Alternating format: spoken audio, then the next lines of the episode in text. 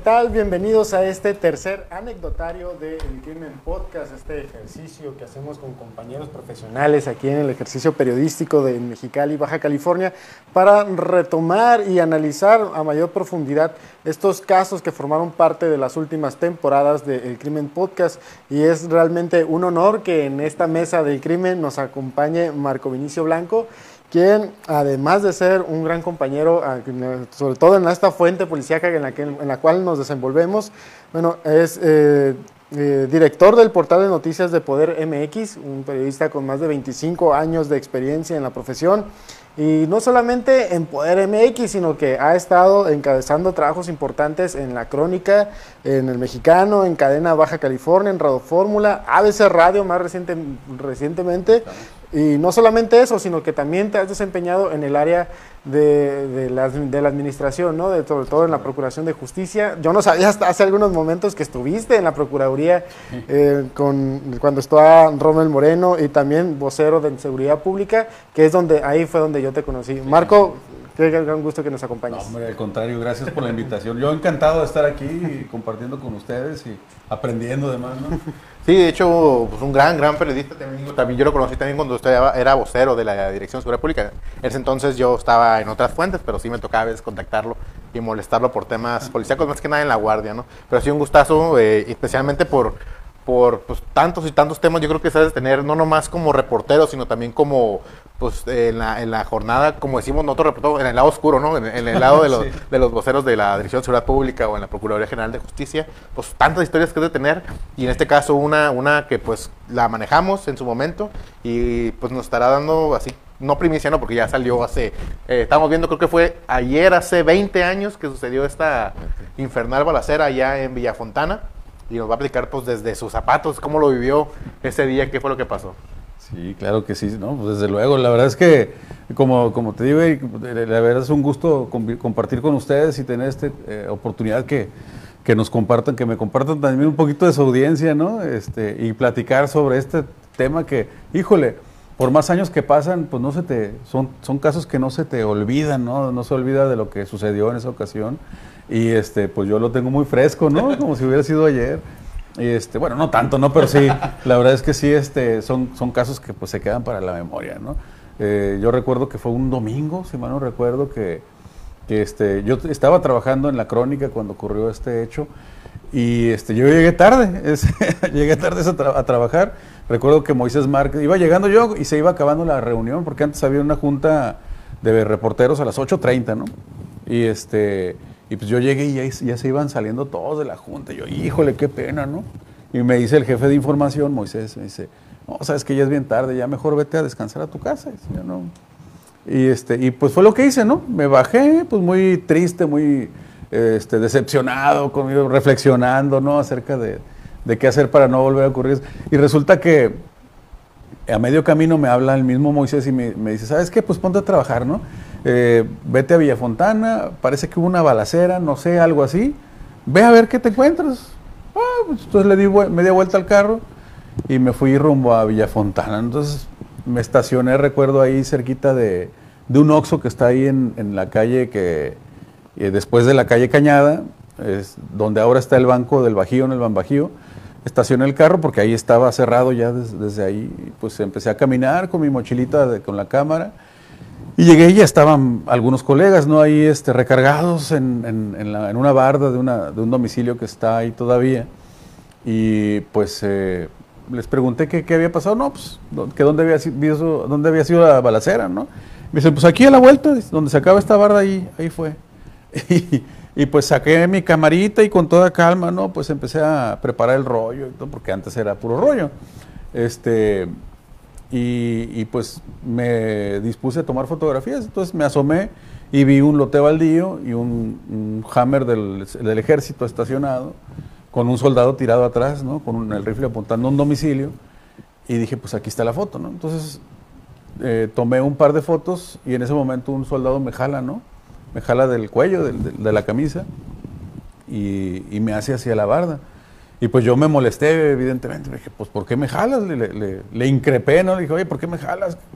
Soy soy yo, soy, ya sabes cómo son los reporteros, ¿no? Ah, no sabes con quién te metes. Y, total de que en ese momento, pues los delincuentes, yo no sabía qué estaba sucediendo realmente.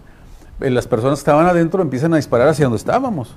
Y ya me dice el soldado, bueno, pues es que te van a matar, no te hacemos, no te hacemos así. Te, salva, te estoy salvando la vida, toda te enojas. Entonces, pues fue ahí donde ya empecé a capitular que era lo que estaba sucediendo, ¿no? Se trataba de tres personas que estaban dentro de un domicilio y este y que estaban resistiéndose al- a entregarse, ¿no? Y después empezamos a conocer de qué se había tratado, ¿no? Ya en sí. Con este preámbulo, eh, para las personas que nos están viendo en Medrano y quienes nos escuchan ah, en, en podcast, recordarles que eh, esto, lo que vamos a dialogar y ya con lo que en el intro que nos diste, es parte del episodio de la tercera temporada, el episodio 9, titulado Infernal Tiroteo. Esto, como bien lo mencionaba Eric, ya al 20 aniversario de Ya ese, de ese hecho, ahora sí que sin planearlo, ¿no? Sí. Eh, es de una jornada violenta que se vivió ahí en ese domicilio del fraccionamiento Villafontana que se prolongó por más de 20 horas. Si no lo han escuchado, pues para que no se vayan a spoilear, vayan a escuchar primero el episodio de la tercera temporada, es el episodio 9. Y dura por un promedio 40 minutos, se la avientan rápido. Y ya después regresan a este podcast y ya terminan de escuchar la historia. Eh, me gustaría preguntarte, cuando tú llegas a la escena, ya nos diste un, un preámbulo, eh, ¿tú pensabas que ya se había acabado el, incidente? Tú llegas y te encuentras con que todavía estaban en el intercambio de disparos. Así es, de hecho, la, la única información que yo tenía fue lo que me había dicho mi entonces jefe de información, Moisés Márquez, que en paz descanse, este, que había habido al parecer una balacera y que pues que fuera a ver de qué se había tratado, ¿no? Entonces cuando yo llego y veo las unidades, yo pensé que estaba acordonado porque estaban tomando huellas, ¿no? O algo así. Era este muy común que eso sucediera, ¿no? Entonces, este, y, yo llegué con esa tranquilidad, malamente, ¿no? Y pues me topé con que la balacera estaba activa todavía eh, y poco a poco empezamos ya a enterarnos de lo que había sucedido, ¿no? Que una noche antes habían llegado unos agentes de la Policía Judicial de aquel entonces a investigar la muerte de una, un narcotraficante que se había dado eh, pues en la Glorieta Sánchez Tahuada. Entonces, con un documento, un recibo, me parece que, habían encontrado ahí en, el vehículo de esta persona, en las, entre las pertenencias de esta persona, habían llegado a un domicilio por la avenida Gales, que es la que sigue de la Lázaro Cárdenas hacia el norte, de Villafontana.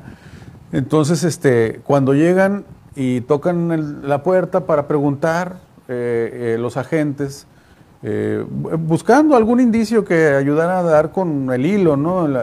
Se encuentran con toda la madeja ahí realmente, ¿no? Los reciben a balazos y, este, y ahí, de ahí se desencadena todo, ¿no? Los delincuentes se cruzan a la casa que está atrás, es decir, la casa que está a espaldas hacia el norte, y ahí es donde se parapetan, y ahí es donde se desata todo toda la violencia, ¿no? Eh, pues estamos hablando de hace 20 años, en ese entonces, pues, eh, o sea, ni imaginarse que en un momento dado futuro podría hacer transmisiones en vivo, ni mucho No, menos no. eh, comunicarte, o sea, que, eh, llegas, obviamente intentas tomar foto, pero te, te, te, te restringen por el hecho de que está la balacera activa. ¿Qué pasa en este momento, Marco? O sea, que eh, hablas la comunicación con tu jefe de información, ¿qué pasa? ¿O qué le dicen las autoridades? ¿O, o qué, qué es lo, qué es lo primero que haces después de que obviamente te jalan y se, hacen, se accionaron las armas de fuego de parte de los maleantes? ¿Qué, qué pasa? Pues es eh, un momento muy tenso, ¿no? Porque ya cambia la, la actitud con la que estás ah, eh, recibiendo o, o haciéndole frente a esa noticia, ¿no? Esa información. Empiezas a, a pensar cómo la voy a cubrir. Antes, como dices tú, Eric, pues no era de transmisión en vivo y nada, ¿no? Las- lo único que hacían las televisoras era grabar, ¿no? Y grabar aspectos, etcétera, y esperar a ver qué sucediera, ¿no? Pero era, eh, todos los reporteros que estábamos ahí en ese momento, estábamos buscando el momento, eh, bueno, eh, captar el momento de, mayor tensión, pero la tensión era minuto a minuto, ¿no?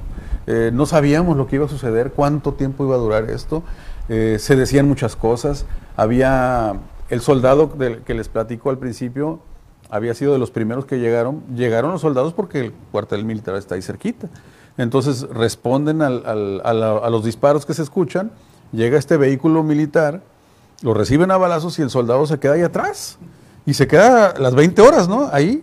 Eh, eventualmente el soldado tenía la orden de disparar a discreción. Entonces, cuando el soldado veía que alguien se movía ahí, disparaba, ¿no? Alguien se movía dentro de la casa, disparaba. Una vez y luego otra vez. Y luego le disparaban a él, ¿no? Entonces, nosotros escuchábamos todo eso y veíamos la, la forma en que la policía trataba de organizarse para hacerle frente a este evento del cual nadie estaba preparado. Ni los reporteros, ni los policías, ni los detectives, ni nadie, ¿no? Entonces, este, pues veíamos mucho nerviosismo realmente de parte de las corporaciones. Eh, había policías por los tres flancos, ¿no? Por los cuatro flancos, vaya, de, las, de, las, de los domicilios. Y las casas de los alrededores fueron desalojadas. De hecho, al final, pues se veían, se atravesaba el sol, ¿no? De pared a pared, de, lo intenso que fue el tiroteo. Y, la tensión siempre estuvo presente, ¿no? Em, no sabían los, los eh, policías que estaban afuera, ni nosotros sabíamos qué tan armados estaban, no sabíamos con qué armas o qué tan potente o qué, tanta duración iba a tener este, ese tiroteo, eh, que finalmente fue de unas 20 horas, ¿no? Eh, y, este, y, vaya, no, también notamos que eh, la, la, intensa necesidad, la urgente necesidad de tener equipos eh, especializados en ese tipo de reacciones. ¿no? Antes no había ni SWAT, no había... El grupo de secuestros era el grupo de homicidios violentos. Es más, homicidio simple, ¿no? No había homicidios violentos, ni, era simplemente homicidios. En el ejercicio periodístico, todo, la mayoría lo vamos aprendiendo conforme a la marcha, ¿no? Al día a día y en esto, pues hasta la fecha, pues, me imagino que más, con todos los años de experiencia que tienes, 25, sigues aprendiendo cosas nuevas. Pero en ese momento, eh, ¿cómo fue tu reacción desde tu visión como, como periodista de cómo voy a cubrir algo en un escenario en, donde mi vida, incluso mi propia vida está en riesgo? Hasta la fecha no nos creo no nos ha tocado a nosotros, a mí en lo particular no me ha tocado estar en un escenario de ese tipo.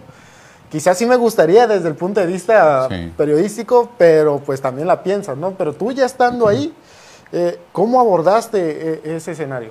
Fíjate que eh, yo siempre quise ser, desde que, desde que supe que iba a ser reportero, yo siempre quise ser reportero de guerra.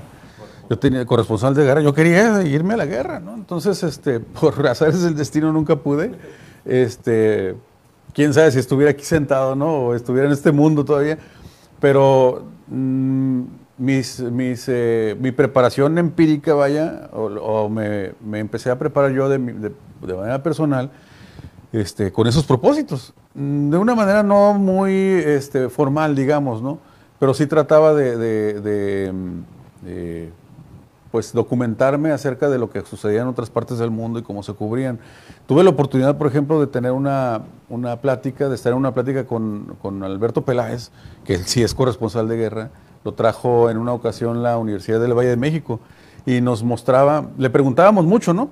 Oye, pero ¿cómo no te da miedo a ti estar en medio de la balacera y reportando así, no? Hasta se pone, se pone en pose, ¿no? no, dice, sí me da miedo. Les voy a presentar un video sin editar de cómo, para que vean si me da miedo. Y sí, ¿no? De repente está él narrando y tienen que cortar porque empieza la balacera y todos se avientan al suelo, o brinca, o grita, ¿no? O suelta todo. Entonces, este, a mí me parecía, siempre me pareció algo muy emocionante. Y cuando empieza esa mm, etapa de Baja California tan violenta, ¿no? que fue el tiempo de los amarillas, de los eh, eh, arellano, ¿no? que extendidos, de esta lucha encarnizada con las corporaciones, pues me doy cuenta de que no era necesario ya ir a otra parte del mundo para ejercer el periodismo de guerra, ¿no? aquí ya estaba, ¿no? Entonces, este, pero aunque por más preparado que estuvieras, estar ahí en la práctica, pues eh, no te daba un margen de error, ¿no? Tenías que tener mucho cuidado porque un errorcito, pues te iba a costar la vida a ti pero, pero tenías que jugar entre ese miedo y la emoción de, estar, de ser protagonista. Bueno, no protagonista, sino testigo de cerquita, ¿no?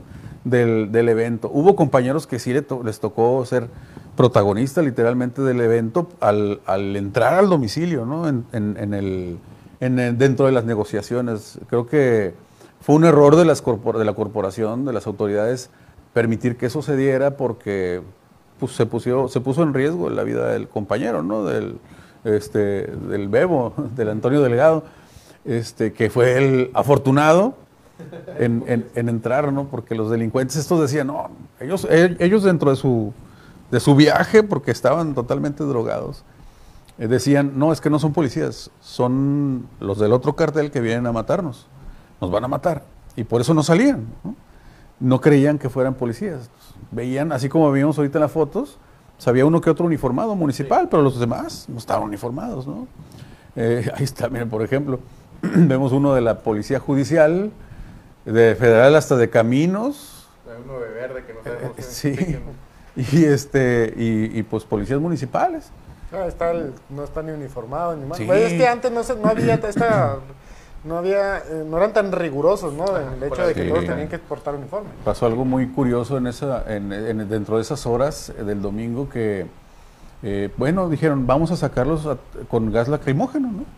Vamos a sacarlos a ver, pero ¿quién, quién lo va a aventar? Veíamos muy nerviosos. Si nosotros estábamos nerviosos, los policías estaban más todavía, ¿no? Porque estaban en su- también en su hábitat, ¿no? Muchos de ellos estaban trabajando de policías porque les gustaban las armas, porque soñaban con este tipo de enfrentamientos, eh, pero, al pero no había un orden, no había un orden. Cada quien hacía lo que podía. De hecho, no sé de dónde sacaron un cuerno de chivo también los, los policías judiciales y estaban usándolo también. Un cuerno de chivo ilegal, ¿no? Para ellos, porque, pero pues este, tenían que hacerle frente con lo que hubiera, ¿no? Yo no sé de dónde lo sacaron, pero lo tenían. Marco, eh, van pasando las horas, o sea, tú llegaste, ¿qué hora sería más o menos cuando llegaste Yo aproximadamente? llegué Ricky? como a las nueve y media, diez de la mañana. de la mañana llegas a esta, a esta casa sobre calle Gales, dijiste más o menos. Algo así. Eh, ves, o sea, te percatas de la balacera. eh, lo primero que pasa por tu mente al momento de, de- de escuchar los disparos, o sea, no digas, estamos acostumbrados de repente a escuchar los balazos en, en videos, Sí. o de repente si nos toca, bueno, no nos ha tocado, no, pero de repente lo escuchas a lo lejos, a lo mejor, o, nos sigue en Tijuana, que es a la, esqui- a la vuelta de la esquina, ¿no? Pero, por ejemplo, lo estás escuchando a metros de distancia, ¿qué es lo primero que pasa por tu mente eh, al momento de, de- de- de escucharlos y decir, bueno, yo creo, yo creo que yo hubiera dicho, bueno, ¿qué, estoy haciendo aquí, no? Pero, ¿qué, qué pasó Sí. por tu mente, no? Fíjate que eso lo piensa uno como a las 24 horas, ¿no? A las 12 horas. que estaba haciendo, no? sé si- Pero eh, bueno, ya te- se imaginarán ustedes la familia, ¿no? Ustedes ya lo han vivido, seguramente la familia de ustedes, como la mía, están pues bajando los santos del cielo mientras nosotros vamos- andamos trabajando porque pues no sabemos qué vamos a encontrarnos. Eh, en ese momento, pues, nuestra fam- mi, mi familia no sabía qué estaba sucediendo.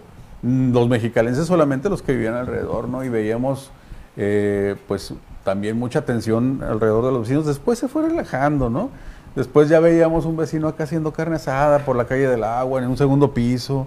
Y los policías le decían, bájese, ¿por qué? Aquí se ve todo, está muy padre. Y no se querían bajar, o sea, estaban departiendo atrás de nosotros. Pero uno como reportero sí, eh, pues ya eh, empieza a tomar sus, sus precauciones, buscas al policía más gordito, no más rollizo, y dices, yo aquí me voy a poner, aquí no me voy a mover. Y, este, y ves, pero, pero busca la- el mejor ángulo para estar captando los momentos. Yo no sabías qué momentos iban a ser los buenos, ¿no? Y en ese momento, pues yo ya aviso al periódico, les digo que es un tema muy importante, muy delicado, y pues llegan fotógrafos, eh, yo me hago cargo de la nota finalmente, pero después soy reforzado por otros compañeros que van cubriendo, digamos, el tema no tan eh, duro de la nota, sino más el tema de la crónica, ¿no? Entonces, eh, es un muy buen ejercicio periodístico y sobre todo eh, no planeado, ¿no? Que es, que es todavía más intenso. Les decía hace rato, me acuerdo que alguien dijo, vamos a aventar el gas lacrimógeno, y, pero nadie se animaba, entonces dicen, pues tráiganse al pitcher, ¿no?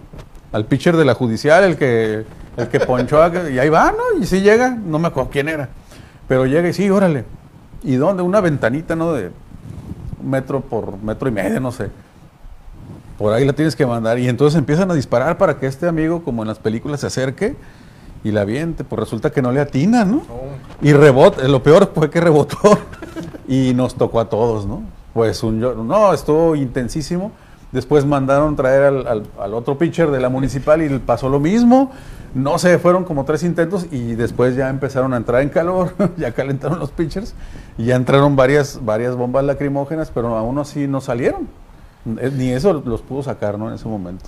Incluso, de- digo, dentro de esas cosas curiosas que eso no lo sabíamos, ¿no? Sí. Pero algo que nosotros compartíamos en el episodio pasado es que incluso mandaron a traer francotiradores para que se subieran a domicilios Sí. aledaños desde ahí poder tener el- un tiro más limpio, pero así como subían, así los bajaban por la intensidad de la ráfaga de los disparos que tenían. Sí, los, los muchachos que estaban adentro eh, eh, traían cuernos de chivo, creo que eran, eran eh, AK-47, no, estoy, no recuerdo bien qué era, pero sí era, era de uso exclusivo del ejército, ¿no? Y la policía, como les comento, pues traía sus rifles eh, eh, reglamentarios y un cuerno de chivo por ahí chiquito que, que lo usaban eventualmente, pero sí, tomaron prácticamente los policías la- las casas adyacentes y desde ahí estuvieron disparando también, pero eh, curiosamente, ya al final de, de que, que- que se entregaron estas personas, este, pues vieron que era un maletín lleno de, de balas, ¿no? Los que tenían, traían un maletín, dicen, yo nunca lo vi, pero dicen que traían un maletín lleno de balas, otro lleno de cocaína y otro lleno de dólares. Entonces, no, pues tenían para buen rato, ¿no? Para, en todos los sentidos. Entonces, este, ya después dijimos, oh, pues con razón no salían, con razón la- el gas lacrimógeno no les hizo nada, ¿no? Este, pero nosotros, a todos los demás que estábamos afuera, sí. Entonces, este, pues sí fueron momentos muy, muy, muy duros. Había muy buena comunicación con, con, eh, los policías que estaban en, el frente, eh, que no eran los jefes realmente. Nos llamó mucho la atención y notamos mucho eso que el comandante de las corporaciones no estaba ahí, estaba a un- a una cuadra, ¿no? Estaba el centro de mando, vaya, por no decir que le sacaban, estaban muy alejados del lugar, dando órdenes y todo. Pero cuando se entregan es cuando se aparecen todos a atraparlos así a la foto, a la foto ¿no? Y "Ay, vénganse cobardes, y ahora sí cayeron, por fin. Pero este, pero es un momento también muy, muy intenso. Les digo, había mucha comunicación con, con los eh, policías, con los agentes del Ministerio Público que estaban ahí presentes, porque en aquel entonces no había tanto los boletines, no había tanto el correo electrónico, tenías que ir personalmente a la agencia del Ministerio Público y ahí de la, de la, del acta directamente, ¿no? Tú recababas datos, de ahí ibas a reportear, entonces había mucha comunicación con ellos. Y una vez que estaba ya el incidente, pues en la medida de lo posible te iban pasando datos, ¿no? No, ese es esto, es esto, son de allá, son de acá, es por este motivo, ¿no? Y, este, y es así como nos enteramos después de la manera en que se entregan, ¿no? De la- el operativo que hacen para entregarse, ¿no? Que es algo que creo que fue el- el- el, eh, la cereza, ¿no? De la creatividad en este operativo. Ah, que es lo que te iba a preguntar, que ya, ya, o sea, están a horas, que son casi cerca de las 20 horas, 18, 19 horas de intercambio de disparos de arma de fuego de los agentes a los, pues, buscando el- que se entreguen, ¿no? ¿Qué, qué es lo que pasa? ¿Qué es lo que comentan las corporaciones en este momento? O sea, ¿cuál es el plan a desarrollar y qué es lo que pasa para... Había, había varios, eh, varias rutas, eh, pero la preocupación cada vez que eh, avanzaba el tiempo se hacía más, se hacía mayor porque iba a atardecer, iba a anochecer y todo podía pasar, ¿no? Ya en la noche, en la oscuridad. Y, y- y quienes estuvieran, quienes iban a estar más en desventaja eran los que estábamos afuera. Entonces, este, urgía que se resolviera. Una de las rutas eh, parece que es la que es da en el blanco y según lo que me comenta un agente del Ministerio Público y un comandante, me lo confirma después, es que lograron contactar con la mamá de uno de los muchachos, que eran primos entre ellos, ¿no? Eran amigos entre ellos, primos cercanos, parientes cercanos. Y contactan a la mamá de uno de ellos y les dicen, ya habían matado para eso uno, le- un, un disparo le dio en el ojo y lo mató, ¿no? Este, y lo tenían adentro muerto. Entonces estos cuates pues estaban empezando ya a desesperarse, ya los disparos eran cada vez más alejados. Eh, entonces contactan a la señora y la convencen de que les hable al teléfono de la casa donde están ellos y que le y, y pedirles que se entregaran. Entonces habla la señora y empiezan ellos a llorar, ¿no? Empiezan a decir, no, mamá, es que nos van a matar. O sea, aquí estamos porque nos van a matar, pero no nos vamos a dejar. Nos vamos a morir aquí todos, ¿no? Y, este, y, y- y la señora empieza a convencerlos. No, mijito, mira, a- apoyada, asesorada por policías de Sinaloa, ¿no? Allá hicieron un intercambio.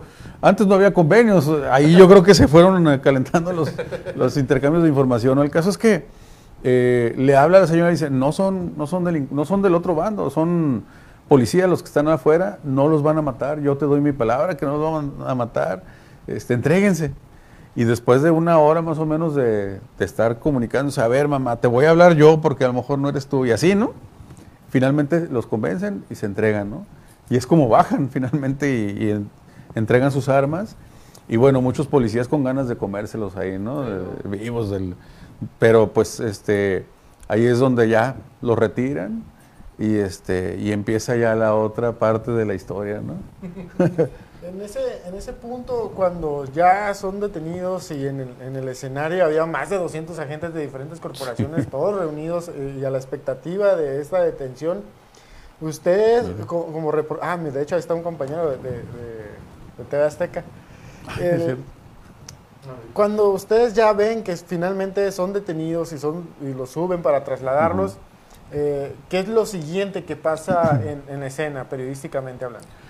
Pues eh, el lugar queda, eh, queda exclusivamente para el ingreso de, de- de la autoridad, de las autoridades, de los peritos, etcétera. No se nos permite acercarnos más que a la fachada del domicilio y pues obtenemos los mayores datos visuales, ¿no? testimonios propios de lo que ahí sucedió. Entonces vemos que lo que estábamos viendo a media cuadra de- del lugar era poco a, comparación de lo que había sucedido. ¿no? Vemos los domicilios de enfrente y esto es Bagdad, ¿no? O sea, esto fue una guerra realmente, ¿no? Fue un, tiroteo intenso eh, que, que hasta que estuvimos ahí vimos las dimensiones, ¿no? Muy pocas veces yo creo que se pudiera comparar tal vez con el atentado a Manuel Díaz Lerma, este, la intensidad que hubo en esa ocasión, ¿no? Eh, de, de balacera. Y pues finalmente nos vamos a escribir todos porque ya van a cerrar la edición.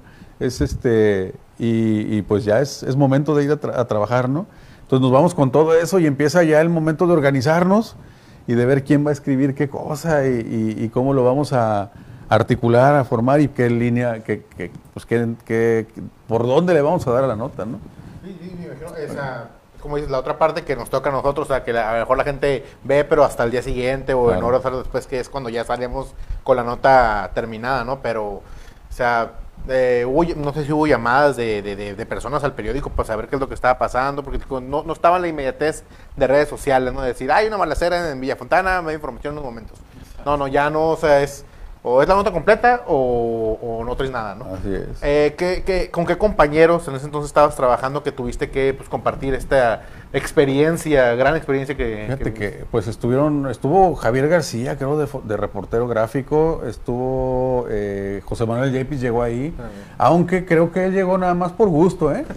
Eh, no, no le tocaba ir, pero pues es que nadie quería perderse No, no, no. ese evento, la verdad, ¿no? Estuvo muy intenso y, y curiosamente cuando él está ahí es cuando se entregan las personas estas, ¿no? Entonces eh, también tiene alguna participación ahí en la cobertura. Eh, y ahí pues reaccionamos todos como compañeros independientemente del, del medio de- al que pertenezcas, ¿no? Empezamos a cuidarnos entre todos. Te platicaba hace rato, Eric, de repente pues me toca ir al Oxxo a mí, ¿no? Y este, ¿quién quiere de algo del Oxxo? Y pues yo a mí me tocó ir a pie. Y cuando fui, pues fue cuando pidieron a un reportero y me andaban buscando a meterme a mí, pues yo estaba en el Oxxo, ¿no? Y me la perdí, me perdí esa, ese momento que de repente todo el mundo quiere vivirlo, ¿no? Estar dentro de la noticia. Me imagino que mucho, ¿no? mucho, mucho nerviosismo, mucha... Mucha Pues sí, sí, un compañero de Televisa creo que entró en ese momento, ¿no? Sí, Acompañado con la gente. Entró, entró este, con chaleco antibalas. Ya después él, él nos platica, ¿no? Que lo tenso que estuvo, ¿no? Que, que- que iba rodeado de policías y le dicen, aquí traigo al reportero, ¿no? Para que se entreguen. Ellos estaban en el segundo piso y alcanzan a asomarse y lo ven al reportero, y dicen, al camarógrafo, vaya. Y dicen, no, este no es, este es policía. No nos engañen, hijos de tal por cual, ¿no? Si es periodista, mira, aquí trae su de, de Televisa, no, pero como lo ven con chaleco y, y como andan de- en un estado muy alterado, estas personas no, no, no concilian que sea reportero y empiezan a prepararse para disparar. Y en ese momento pues lo sacan prácticamente cargando al, al- al camarógrafo. Él graba todo eso y lo pasa al día siguiente, al Sí, lunes, ¿no? O sea, fue algo sensacional, ¿no? Periodísticamente hablando. No. Que todo el mundo hubiéramos querido vivirlo, ¿no? No, sí, Cambia tu, tu visión eh, y sobre todo tu, tu- tu postura ante el trabajo periodístico en la fuente policial luego de haber vivido esta experiencia. Eh, fíjate que sí, sí aprendes mucho a, a tener mucha serenidad, a, a tener mucha cautela principalmente para evitar eh, caer en errores como los que estuve a punto de caer, que me- casi me, me cuesta la vida. Y, este, y también a trabajar mucho en, en- en compañerismo, ¿no? en ap- apoyarse mucho con los colegas que cubren la fuente, porque finalmente ellos son los que te están cuidando también con sus ojos, ¿no? y tú a ellos. Entonces debe haber mucha confianza y mucha comunicación. Eh, creo que se da actualmente. em, luego ya vienen cursos, talleres en donde participa uno y confirmas esto, ¿no? Que tiene que haber eso, mucha comunicación y mucho seguimiento de, de- para evitar pues alguna represalia, porque finalmente tú no sabes qué va a seguir después, ¿no? Si estas personas van a regresar, si tienen parientes, si tienen eh, este, compinches, ¿no? Que van a cobrar venganza, o ver, tú a saber. Este, entonces, sí de- viene ese momento tan, tan interesante, ¿no? Y después eh, nos enteramos de temas, para, digamos que de, de- información paralela relacionada con el tema que también es muy curioso, ¿no? Lo que sucedió antes en el homicidio de, de Amarillas, ¿no? Que, que también es algo que nadie, se- nadie ha publicado y que yo supe hace unos meses, un par de años quizás, y que me dejó impresionado, ¿no? Y si quieren les, se los platico. Resulta que un amigo mío, no voy a decir su nombre para, para porque no tengo permiso de él de, de- de- de divulgarlo, pero es un momento muy intenso porque él era, eh, él trabajaba en el servicio público cuando sucede esto. Eh, mm, él iba pasando por la glorieta eh, Sánchez Taboada cuando, cuando acaba, acaba de ocurrir la balacera y se detiene, le habla a la policía y se baja a ver, porque ve una persona herida. Él no sabe quién es mm, y no sabe a qué se dedica ni nada. Entonces llega y con sus conocimientos de primeros auxilios intenta reanimarlo, intenta ayudarlo. Él está consciente todavía, el herido, y empieza a hablarle, ¿no? Espérese, jefe, no se nos vaya a morir, mire, ya vienen los, los, los socorristas, pero ve que sus heridas son mortales, que se va a morir en cualquier momento y empieza a hablar con él, eh, toma- tomándolo de, sus, de los brazos, en los brazos, y le dice, jefe, arrepiéntase, aproveche este momento, este, no sabemos si va a sobrevivir, arrepiéntase de, de lo que, de lo, quizás de lo malo que haya vivido, que haya hecho, este, aproveche este momento, reflexione, y él, a él se le queda muy, muy eh, grabado que pues esta persona le dice, ¿sabe qué? Dice, no, yo no me arrepiento de nada. Y en ese momento muere en sus brazos, ¿no? Y, y, pues mi amigo sin saber quién era, hasta después que ocurre esto, que salen los medios de comunicación, dicen la torre, ¿no? O sea, y por eso no digo su nombre, no, vaya a ser. Pero bien. sí, es, o sea, son momentos bien, bien intensos, ¿no? Que, que nos tocó estar ahí viviendo. Marco, desde tu punto de vista, y te lo mencionaste en, en la- en la- en lo que estábamos hablando del tema de, de- de- de la, de la, de la coordinación entre corporaciones, ¿no? Eh, a lo que nos a lo que comentamos en aquel entonces y lo que muchas veces lo que vamos a recabar es que primero pues llega la municipal como primer respondiente que todos sabemos y bueno ahorita los vamos a bajar y no pues no se pudo. Llega el- el- la, la judicial que ahora es la creo que es la, la- la fisca- la fiscalía no la Sí. fiscal de investigación. Bueno ahorita los vamos a bajar y pues que nada tampoco no llegan los, de los militares y ahorita van a ver y tampoco los bajaron. Eh, a 20 años, o sea, y esta coordinación eh, y, y contra ese tipo de, personas pues fuertemente armadas, que, vi- que obviamente no eran de aquí, de, de la ciudad de Mexicali, eh, ¿cómo ves tu panorama desde las corporaciones? O sea, ya están, si están, actualmente están preparados para este tipo de que se vuelva a presentar una situación igual, una balacera de 20, de 20 horas donde a lo mejor nomás están a la expectativa de ver qué es lo que pasa o, siguen igual a que aquella entonces. Fíjate que me ha tocado mucho, eh, bueno, no mucho, pero sí me ha tocado estar presente en otros incidentes mm, de cierta magnitud, cierta intensidad, cuando matan a la gente, a la gente de la Procuraduría acá en Palaco, ¿no? En un asalto, este, un forcejeo, ¿no? Y bueno, creo que es acá por la zona central y los persiguen hasta Palaco y luego allá por el Valle de Mexicali y finalmente matan a, a los participantes, ¿no? Me tocó también el homicidio de la gente de la policía allá por, eh, por eh, la zona oriente, que también termina con, una persecución. Varias, varios eventos me ha tocado ese tipo y he visto que sí hay, eh, que tiene mucho que ver, vaya, sí hay una coordinación, digamos que en el tema de la comunicación en el momento, ¿no? Eh, claro, hace 18 años me tocó también un evento en donde asaltan en la zona mm, poniente los detienen sin saber por una falta de tránsito en la zona oriente y hay dos policías muertos, ¿no? Eh, y, y, un asaltante muerto y dos prófugos, ¿no? que finalmente son detenidos. Eh, pasaron, tuvieron que pasar muchas cosas para que las eh, corporaciones se dieran cuenta de lo importante que era la coordinación y sobre todo la comunicación. Entonces ahora creo que sí se ha avanzado mucho en el tema de la comunicación. Digo, pese a este grande paréntesis que se hizo con el tema de la radiocomunicación de la policía, ¿no? que fue mortal, literalmente, para, para los policías, y lo vimos, lo, vivimos nosotros como reporteros. Mm, pero independientemente de eso, eh, pues eh, la comunicación eh, global, vaya, es, ha sido fundamental. Se ha avanzado mucho en ese tema. en el blindaje que se hizo de las radiocomunicaciones hace años, que fue fundamental. Y sobre todo en la tecnología que se ha aplicado. Cuando el terremoto la, única, la única frecuencia que no se cayó fue la de la Policía Municipal. Que era la encriptada, ¿no? Que, fue tan cuestionada porque se invirtió muchísimo en eso. No se cayó. Eh, este, y fue lo único que, rescató, vaya, la noche, ¿no? La tarde de ese domingo 4. Entonces, este, mm, sí ha habido mucha capacitación. Desgraciadamente no hay seguimiento. lo que sucede es que se capacitan, acuérdense ustedes que teníamos un SWAT aquí en la policía municipal, ¿no? Que desapareció, o sea, se diluyó. Los policías eh, de, que eran comisionados, mujeres y hombres al SWAT, estaban en, sus diferentes eh, comisiones, pero el momento de ocurrir un evento de alto impacto, eh, pues como, como este Voltron, ¿no? Tras, se, se, unían, dejaban lo que tenían que hacer y sabían ellos cada uno qué tenían que hacer. Ahorita no hay eso.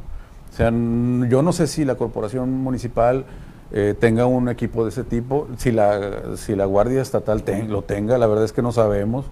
Sabemos que, hay, que ha habido resultados, que ha habido eventos y que han intervenido, pero no sabemos eh, si es que tienen ese tipo de nivel de capacitación, ¿no? Pero es fundamental que exista porque aquí hay secuestros, aquí hay extorsiones, aquí hay eh, homicidios de, hechos de, alto impacto y se ocupan equipos de ese tipo, ¿no? De gente que no sea improvisada, de, personas que, sepan qué hacer en, determinado momento. ¿no? Marco, pues te agradecemos que nos hayas acompañado en este anecdotario. Realmente es, increíble la cómo cambia, ¿no? Nosotros de tratar de recuperar la historia para exponerla en un podcast a que tú nos compartas la visión desde el momento en el que estuviste ahí. No, hombre, gracias. Eh, para que las personas que nos están viendo a través de la señal de Medrano TV y que nos escuchen en podcast, eh, para que nos compartas en qué canales pueden conocer tu trabajo y sobre todo en dónde te pueden estar siguiendo. Claro que sí, mira, eh, muchas gracias. Yo eh, soy director, tengo el gusto de dirigir el portal podermx.tv. Ahí me encuentran, pues es una es información general en nuestra plataforma digital. Estamos en Facebook como Poder MX, estamos en Twitter como Poder MX estamos en Instagram como Poder MX, estamos en eh, YouTube como Poder MX y también estamos en eh, Pinterest como Poder MX. Ahí nos encuentran, todos los servicios eh, están a la orden y pues agradecerles de nueva cuenta la invitación. No, por nada, es una retroalimentación muy, muy, muy, pues la verdad sí es muy, muy interesante todo lo que comentaste y cómo ¿cómo puedo decirlo? O sea, a 20 años yo creo que la forma como actuaste, yo hubiera actuado lo mismo, a Miguel hubiera actuado lo mismo. Eh, es la forma como, como nos hemos hecho de, reporteros, ¿no? Y más que nada en, este tipo de incidentes que no nos han tocado, pero yo creo que a futuro, que esperemos que no nos toque, eh, va a estar, eh, no vamos a tener cómo reaccionar hasta 24 horas después de que hayamos cubierto y terminado de hacer las notas. Muchísimas gracias, Marco, la verdad, por, tu, por tus palabras. Y pues aquí estamos, ¿qué cosa que quieras agregar? No, pues simplemente agradecerles e invitarles a, las personas que están estudiando ahorita y que de repente dicen, pues yo quiero ser reportero. Sigan a estos dos muchachos porque la verdad es que tienen mucho que compartir y ojalá y pronto, no sé si ustedes den clases, pero estaría fabuloso que ustedes estuvieran compartiendo con las nuevas este, generaciones su experiencia su conocimiento, porque sí necesitamos más, porque nos vamos a hacer viejos. Necesitamos que vengan a relevarnos ya. luego si nos invitan, si nos ven ahí de, alguna universidad, que nos inviten, con mucho gusto. Recuerden que nos pueden seguir a través de las plataformas de Spotify, en Apple Podcast, en Google Podcast. También en Anchor pueden visitar el, el conocer todas las últimas temporadas. Ya estamos preparando ya la quinta temporada. Hay crimen para rato y recuerden que nos pueden seguir en nuestras redes sociales. Así es, eh, a través del Facebook como El Crimen Podcast y en Instagram también como El Crimen Podcast. Hay cualquier información que gusten, de algún caso que quieren que abordemos, cualquier eh, comentario que quieren hacernos llegar a, través de nuestras redes sociales, o la de Miguel Galindo o la de Renaga López. La, y les comento, ¿no? La otra que tenía, pues sufrió un hackeo y no, Un hackeo. Ya, no, ya no se pudo recuperar. También en el portal eh, El elcrimen.com.mx. Ahí estamos subiendo toda la información eh, pues, de lo que está generando día a día y también en el Facebook los videos o fotos del momento de los hechos. Y pues cualquier cosa sería todo. Y muchas gracias por escucharnos y que tengan un excelente día.